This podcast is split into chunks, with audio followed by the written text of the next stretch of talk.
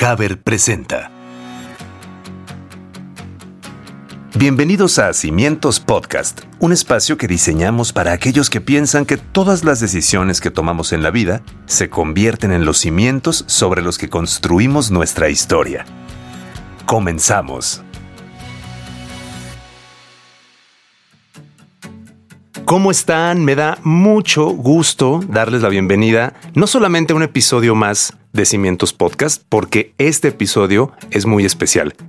Este episodio está marcando un año de estar con ustedes, un año de estar intercambiando sus preguntas, sus comentarios en las redes sociales, convertirlos en episodios y además que también ustedes nos han sugerido muchos de los temas que hemos estado tratando. Así es que este episodio número 21, como les decía, celebra un año de que Cimientos Podcast está en tu plataforma favorita y quiero de verdad darte las gracias por estar con nosotros en el desarrollo de este proyecto, por estar siempre pendiente de lo que publicamos, del contenido que afortunadamente ha sido excelentemente bien recibido por ustedes y eso me llena de muchísima ilusión y muchísimo gusto. Así es que gracias, gracias de nuevo.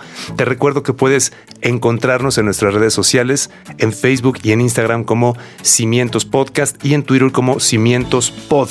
Dicho esto, bueno, pues había que tener una invitada importante de lujo, además una gran amiga que me da muchísimo gusto recibir el día de hoy, porque ella se dedica desde hace muchos años a la voz. Ella vive de su voz prácticamente, además de compartirlo en las aulas.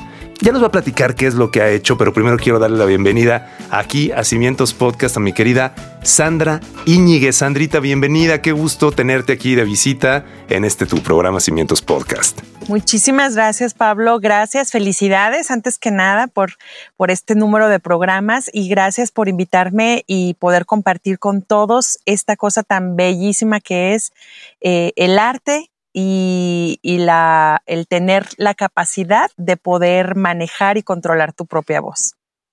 Exacto, Sandrita, porque esto está también en el marco de que recientemente se celebró el 16 de abril el Día Mundial de la Voz. Y fíjate, yo mencionaba en las redes sociales que el Día Mundial de la Voz a veces tiene como connotación el doblaje o la actuación o la locución, pero la realidad es que absolutamente todas las personas que usamos la voz tendríamos que estar conscientes y sabiendo que es un día para justamente eso, reflexionar acerca de la importancia de la voz. Pero me gustaría empezar, Sandrita, tú, ¿cómo empezaste a tener esta relación de interés en tu voz? ¿Alguien te dijo sobre tu voz algo? ¿Simplemente un día dijiste, ay, qué bonita voz tengo? ¿O, cómo fue que tú empezaste a, tener conciencia de tu voz, Sandra? Bueno, creo que fue desde muy niña. Yo siempre he hablado mucho, soy la más eh, platicadora de mi casa.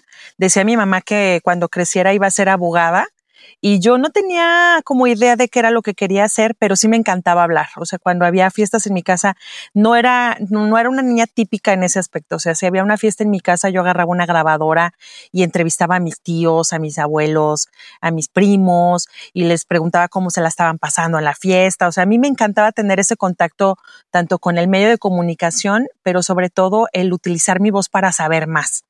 Y cuando crecí no sabía exactamente qué quería hacer, sabía que quería estudiar comunicación, pero no exactamente qué. Eh, la verdad es que confieso que yo nunca fui de, ay, cuando sea grande quiero trabajar en la radio. No, yo no tenía idea de lo que quería hacer, pero sí que tuviera que ver algo con comunicarme.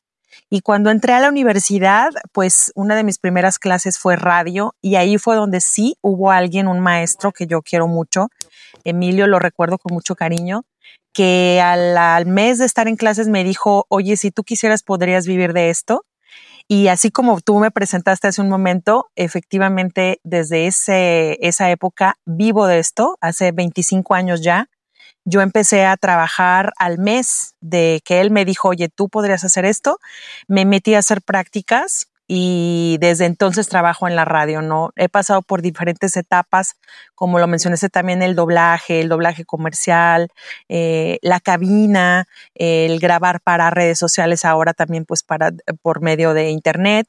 Hemos pasado por muchas cosas, pero ahí descubrí que eso era lo que yo quería hacer. Después descubrí que no quería ser reportera, fíjate, curiosamente que, ah, que tanto que me gustaba, sí, lo viví también, hice reporteo, eh, de viaje y local y descubrí que no, o sea, eso no era lo mío. Me encanta entrevistar, eso sí, tengo mi programa también y, y hago cosas así, pero no tanto reportaje para medios. Descubrí que me gustaba mi voz para usarla para diferentes cosas y también mi propia voz, como dices, que es súper importante como persona, quién soy, cómo me expreso, qué quiero, eh, qué quiero que los demás entiendan y conozcan de mí, ¿no? Entonces, ha sido todo un entrenamiento estos 25 años.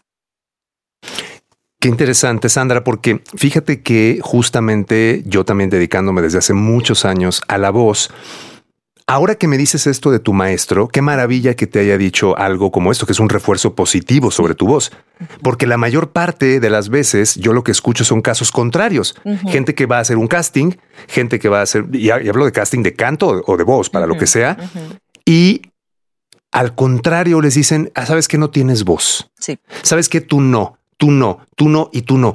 ¿Y sabes qué ocurre, Sandra? Pero... exacto, hay un pero, hay una limitante, hay una objeción y me parece que desde ahí el concepto de voz bonita y voz fea, no sé qué opines, pero quizás está un poco desvirtuado. Yo entiendo que estéticamente hay gente que por varias razones empiezan a tener mayor libertad en la proyección de su voz. Sin embargo, eso no significa que la voz bonita necesariamente opaca a la voz fea ahí es donde quiero escucharte para ver qué opinas tanto en el aula, en las relaciones que has tenido con personas de diferente índole.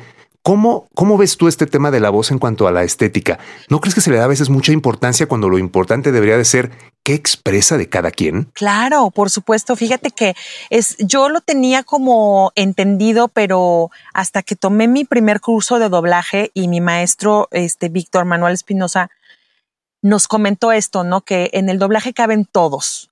Y, y sí, teníamos nosotros, mm, vivimos la época de 80s, 90s, escuchar la radio de los 80s, de los 90s, que era súper impostado, muy, con mucho efecto la voz. Eh, si tú querías ser locutor, te decían, ah, pero es que no suenas así, entonces, ¿por qué quieres ser locutor? Claro. ¿No? Entonces, y te mataban el, el, el querer intentarlo siquiera. Entonces, eso a mí me abrió la mente, tío, lo tenía como entendido, pero hasta que no lo escuché en esas palabras y dije, sí es cierto, o sea, todos tenemos cabida en la locución, siempre lo he pensado, y todos tenemos cabida en, en el doblaje también, porque siempre se necesitan diferentes voces, porque al, final de cuentas, el doblaje lo que busca es ser real, es ser eh, lo más acercado posible a una realidad y para eso pues necesitas voces reales o gente que tenga esa capacidad de hacer una voz natural, ¿no? Entonces, si tienes a alguien que ya hace la voz natural de entrada, pues yo creo que se podría aprovechar con dos, tres detalles que le digas de dirección, sí se podría aprovechar. Y sobre todo, yo creo que es algo que adolece mucho nuestra sociedad, que en muchos aspectos vivimos callados, reprimidos, el, el, no digas, el no hables, como mujer, pues que te digo, también hay todo un, una historia ahí, ¿no? De calladita te ves más bonita. Este, no puedes hablar, no puedes expresarlo verbalmente lo que tú quieres o lo que tú piensas. Y eso yo creo que ha sido un gran lastre, pero a últimas fechas creo que sí estamos rompiendo varias barreras y siento que sí es muy importante. Yo cuando recibí este, esta retroalimentación de Emilio Olvera, él era muy positivo. Yo siempre creí, nunca me imaginé que iba a dar clases, ¿no? Para empezar, yo estaba concentrada en tomar clases. Pero él me enseñó cosas eh, tan, tan fuertes, y lo digo así porque no cualquier maestro lo hace, como que si yo entregaba un trabajo, eh, él por escrito me ponía, tu trabajo está muy bien hecho, gracias. ¿No? La primera vez que yo leí eso, dije, pues nunca había recibido un gracias de un maestro. ¿No? Como que es tu responsabilidad y tú lo tienes que hacer y punto, ¿no? Y él me enseñó desde ese momento que, que claro, ¿no? Debe de agradecerse el hecho de que le pusiste la atención, de que le echaste ganas, de que se ve que es algo que te importa, de que estás avanzando conforme él te va dando retroalimentación. Y eso nunca se me olvidó. Entonces, cuando pasaron los años, yo me fui moldeando según el trabajo en el que estaba. Empecé en Televisa Radio, en ese momento era Radiopolis, pero después se hizo Televisa Radio. Y a mí me moldearon mucho al estilo que ellos querían, ¿no? Después me fui a Radio Universidad de Guadalajara. Eh, también tuve ahí una, fui mucho más libre, pero sí tenía que guardar un estilo. Y fue cuando empecé a trabajar también grabando comerciales, entonces como que empecé a experimentar con mi propia voz y empecé a darme cuenta de que yo podía hacer otras cosas pero físicamente no podía manejarlo, me lastimaba mucho, no alcanzaba a grabar cuando eran grabaciones más extensas, no podía. Entonces fue cuando entré a esto del curso de manejo y actuación de voz y al de doblaje, y ahí ellos me enseñaron a, es tu cuerpo, es tu instrumento, es parte de ti y deberías de ser capaz de utilizarlo de manera natural sin lastimarte, ¿no? Entonces aprendí Así es. toda esta parte de que nosotros venimos con este equipo preparado desde que nacemos, que tenemos, que está específicamente hecho para que tú puedas sobrevivir en una situación de abandono, una situación eh, de desastre, está específicamente hecha para que pueda ir avanzando, para que pueda irse adaptando así como a los hombres les cambia la voz no radicalmente, a las mujeres no nos cambia tan radical, pero sí, sí va acompañándote, es parte de tu cuerpo y debería de vivir también ese proceso de, de maduración y de saber cuidarla y de saber eh, decir qué hago que a veces la lastima y qué puedo hacer para evitarlo. Totalmente de acuerdo, Sandra. Incluso, fíjate ahora que estamos hablando de este Día Internacional de la Voz, 16 de abril, y este es uno de los motivos por el cual estamos tratando este tema tan importante en este episodio de Cimientos Podcast. Mira, quiero comentarle al público que existe un taller llamado Tu Voz es Única que pueden consultar en la cuenta de Instagram arroba Tu Voz es Única Taller.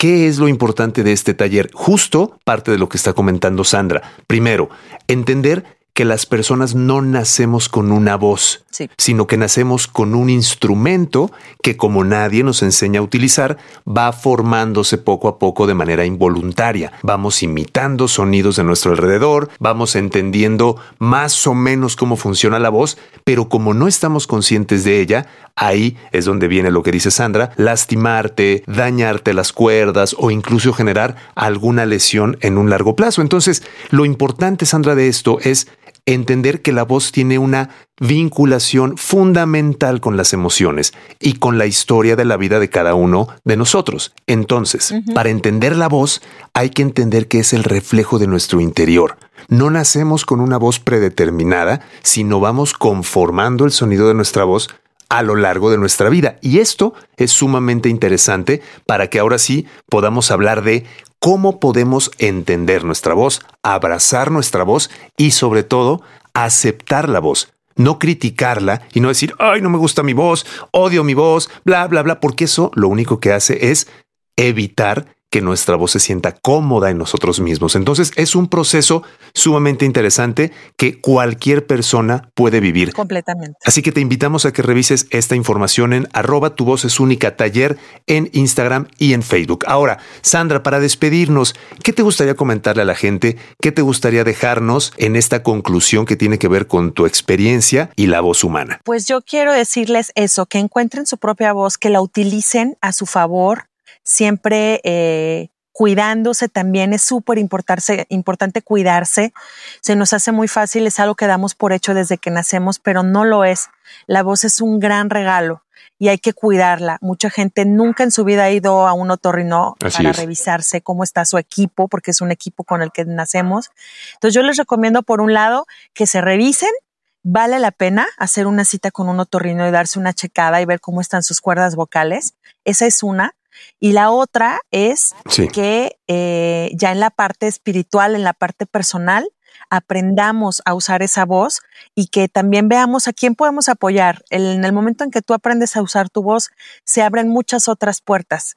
En este caso, mi, mi parte que, que, me gusta es compartir con mis alumnos y ayudarlos, pero también puedes hacer un programa por los animales, por el planeta, por, por esa causa que tú quieres y que tú proteges tanto, a través de tu voz puedes hacerla. Y más ahora con los medios de comunicación, hay un espacio abierto para cualquiera que quiera utilizar su voz. Entonces hay que aprender a usarla, hay que quererla, cuidarla y ponerla a trabajar por causas que sean importantes para cada uno de nosotros. Muchísimas gracias por invitarme, Pablo. No, gracias a ti, Sandra. De verdad, un gusto enorme tenerte en este episodio de aniversario. Gracias por tu tiempo. Te mando un fuerte abrazo y también vamos a poner aquí en la descripción del episodio tu proyecto también de podcast para que la gente lo escuche, lo siga. Vale muchísimo la pena información de primera que siempre comparte Sandra Íñiguez, que estuvo aquí en nuestro episodio número 21 de Cimientos Podcast. Sandra, te mando un fuerte abrazo y muchísimas gracias por tu tiempo. Igualmente, Pablo. Muchas gracias y saludos a todos. Espero que hayas disfrutado esta charla con Sandra Íñiguez en nuestro episodio número 21, que marca un año de Cimientos Podcast. De nuevo, de verdad quiero darte las gracias porque cada uno de los episodios lo hacemos con mucho entusiasmo, con mucha dedicación y además haciendo eco a tus preguntas, a tus comentarios y a lo que tú quieres escuchar aquí en Cimientos Podcast. Así es que en nombre de todo el equipo que hace posible Cimientos Podcast y por supuesto de Haber, te damos las gracias por seguir con nosotros. Vamos a seguir haciendo más episodios que tienen que ver con tus preguntas y tus dudas, así es que te invitamos a seguirnos en nuestras redes sociales. Nos encuentras como Cimientos Podcast en Facebook e Instagram y Cimientos Pod en Twitter. Yo soy Pablo y te espero en nuestro próximo episodio. Hasta la próxima y gracias de nuevo. Esto fue Cimientos Podcast, un espacio que diseñamos para aquellos que piensan que todas las decisiones que tomamos en la vida se convierten en los cimientos sobre los que construimos nuestra historia. Hasta la próxima. Una producción de Haber.